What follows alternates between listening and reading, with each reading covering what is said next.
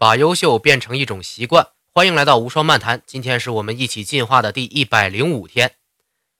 我刚来上海上大学的时候啊，以为我肯定得花特别长的时间才能适应，因为我是东北人嘛，平时说话呢都是普通话，东北方言呢也和普通话相差无几。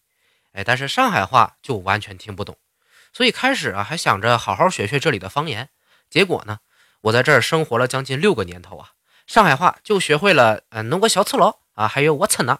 啊，具体啥意思我就不明说了，你可以自己去查啊。哎，我今天可不是想教你上海话啊，而是呢，我从两个关于上海话的现象发现了一个生活思想。今天我想把这个小思想分享给你。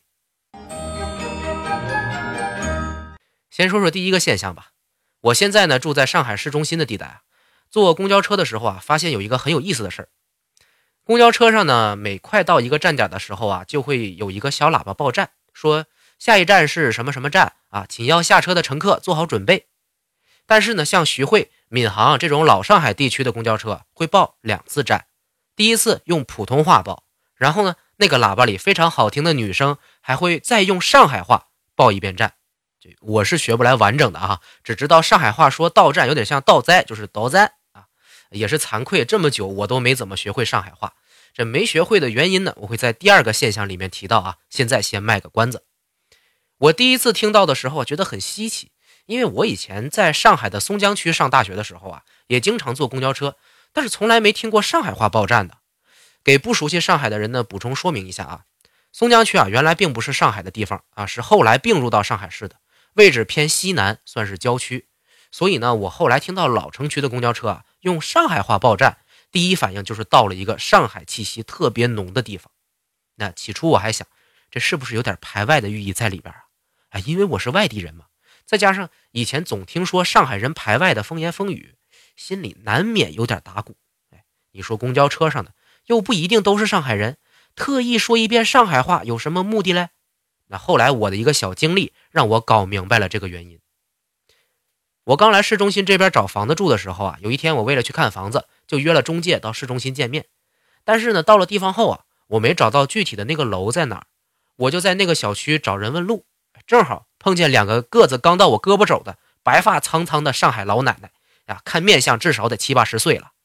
我上去就问：“这这某某小区是这儿吗？哎，我想去几号楼，能告诉我怎么走吗？”其中有位拄着拐杖的老太太，直接没理我，就往后边走。另外一个看起来年轻点的，哎，满脸狐疑的看着我。我以为是他们年龄大了，耳背没听清，所以我又大声的重复了一遍问题。结果是让我大跌眼镜啊！这个看着我的老太摆了摆手，就转过身去用上海话说：“那能说啥？子个听不懂。”哎呀，然后两个老太汇合后，还一直用上海话在那儿絮絮叨叨，说什么我也没听见，估计听见我也听不懂啊啊！反正大概就是说这年轻人说啥他们听不懂吧。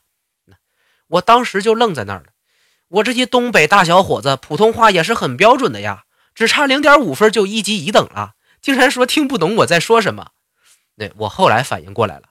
是因为这些岁数大的老上海，尤其是文化程度不高的那种，根本听不懂普通话，他们只能听懂，也只会说上海话。呃，这里的历史原因我就不多说了，不然一集得弄成好几十分钟去。就单说这个现象吧，可以看出上海方言这种文化传统已经深入老一代的上海人的骨髓里面了，而且他们也只能理解这种文化。第二个现象，我是从上海的亲戚那里听说的。他们家的小孩在小学的时候啊，学校就下了规定，所有的老师和学生在学校里面不准说上海话，只能说普通话。如果你被发现说上海话，就要被批评。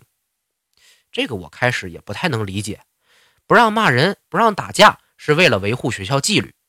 上海话碍着学校什么事儿了？那后来我想了想。可能就是为了照顾像我亲戚家的小孩这种父母是外地人士在上海落户的情况，哎，因为家里没有说上海话的习惯，如果学校里都是上海话沟通，尤其是教学，可能会给这些外地人士的孩子造成非常大的心理压力。这么一想是个好事儿啊，说明人家心态开放，努力消除文化壁垒嘛。但是这引发了另外一个问题，就是很多上海本地的小孩子已经不会说本地方言了。虽然大多数都能听懂，但是孩子自己说不出来。哎，有的本地媒体就报道这个事儿，这咱们本地孩子可不能忘本呐，连家乡话都不会说了，这叫什么事儿啊？我刚来上海上大学的时候，就很担心我听不懂上海话会不会被当地人欺负，毕竟人家骂你你都听不懂嘛。后来呢，等我到了学校，我就努力的想学上海话，争取融入到这里的氛围。可是，一直到现在，我也说不出一句完整的上海方言。哎，因为我以前一起上学的上海同学，在我面前压根儿就不讲上海话，都用普通话沟通，我根本没有练习的机会和必要。那当然了，我的同学们都是会说上海话的，只不过在我们这些外地人面前都不说，他们本地人在一起还是会说的。那我也问过一些同学，有些确实是为了照顾同学，怕我们听不懂；那有些呢，是自己说的也不太好。更有些认为，在外地同学面前说上海方言好像有点土。这么一看，现在的上海年轻人多多少少还是有一些被影响的，不喜欢，甚至说不出家乡方言了。从这两个现象可以看出啊，现在的上海传统文化正在一点点的消失，从特殊化转变为平均化。老人只能说方言，小孩不会说方言。这就是文化断层的表现。如果是身在上海的外地人，也许会觉得这样不是挺好的吗？咱们都说普通话就没有距离感了，平等竞争嘛。拿我在的上海举例子，一个汇集了几千万人口的国际大都市，那现在很大部分的经济是由外地人士支撑的啊。这种语言上的普通话、平均化，确实有利于沟通之间的效率。有些外地人就会说：“你们说方言就是排外，凭什么说让我们听不懂的话呀？那叫歧视。”但是同时也有很多本地人的态度并不是那么友善，他们就会说：“凭什么要推广普通话呀？我们就愿意说上海话，你没有权利禁止我们啊！再者，这是我们的传统呀！那你们外地人抢走了我们的工作，抢走了我们的钱，抢走了我们的住房，难道还要抢走我们的文化吗？”不光是上海，只要是外来人士很多的城市，甚至是国家，都会有这种文化冲突。你就看现在的美国。不也是天天叫嚣说中国人抢走了他们的工作吗？一个移民国家竟然开始限制移民了，真是三十年河东，三十年河西呀！今天呢，不提别国，就说说咱们的方言，这真的不只是一个语言的问题啊，也别说什么歧视问题啊，犯不上。呃，如果方言消失了，就意味着一种文化缺失了，这会给我们什么损失呢？我想给各位提供一个特别的角度啊。从有趣的文化作品来说，我是怎么看待这个问题的？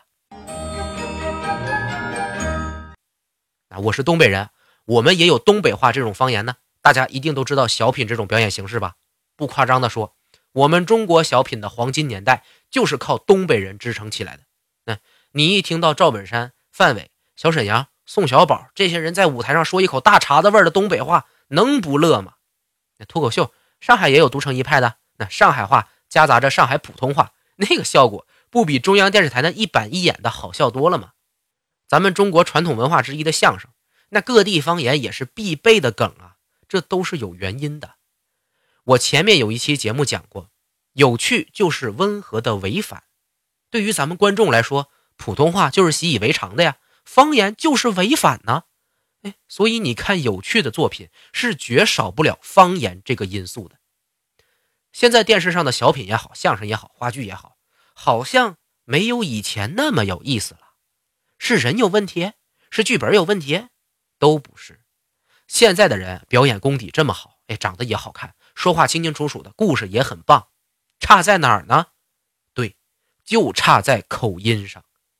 当演员全都字正腔圆的说着台词的时候，再搞笑的段子也不容易出效果。相反，再平常的对话。只要加上方言，那效果呼啦啦就往上窜呐！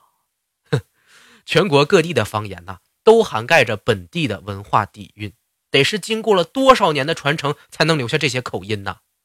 我们现在看到的文化作品，舞台上的、书本里的、屏幕中的，都是一个个由各种文化串起来的故事，而方言就是这些文化最直接的展现。现在你要是说把这些外地人听不懂的方言给抹掉，那这些本地特色的文化还能有什么传承下来呢？文化如果只靠一种单一的语言表达方式来传承，是没有那么强的生命力的。现在这个社会啊，不再是追求平均化、规范化的工业时代社会了。所有人追求的是独特，是多样性。我在谈名校那一期的时候也说过啊，创造来自于意外，多样性是意外的必要条件，而留下这些方言不被抹掉，就是在保护文化的独特创意不被抹掉。我虽然这期开头讲的两个都是关于上海方言的现象，但是得出的这个道理是全国哪怕全世界都通用的。如果单纯的因为别人和你不一样，你不理解，就要把对方清除掉。这是不是太过于狭隘了？我现在每天都在创作，当创意最枯竭的时候，其实就是多样性不够了。拿什么来补充创意呢？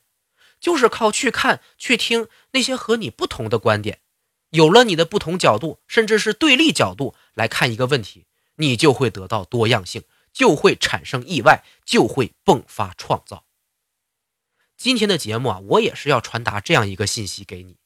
也许你不赞同我所说的观点，我也不能理解你对一件事的看法，但是这不重要。正是因为我们彼此的存在，这个世界才显得那么有趣，显得那么有魅力。我不会追求抹杀掉和我不同的声音，也希望你能静下心来思考一下我的话语。咱们谁也不恨谁，就坐下来互相听对方说说，哪怕说完就回到陌路，井水不犯河水，不也挺好的吗？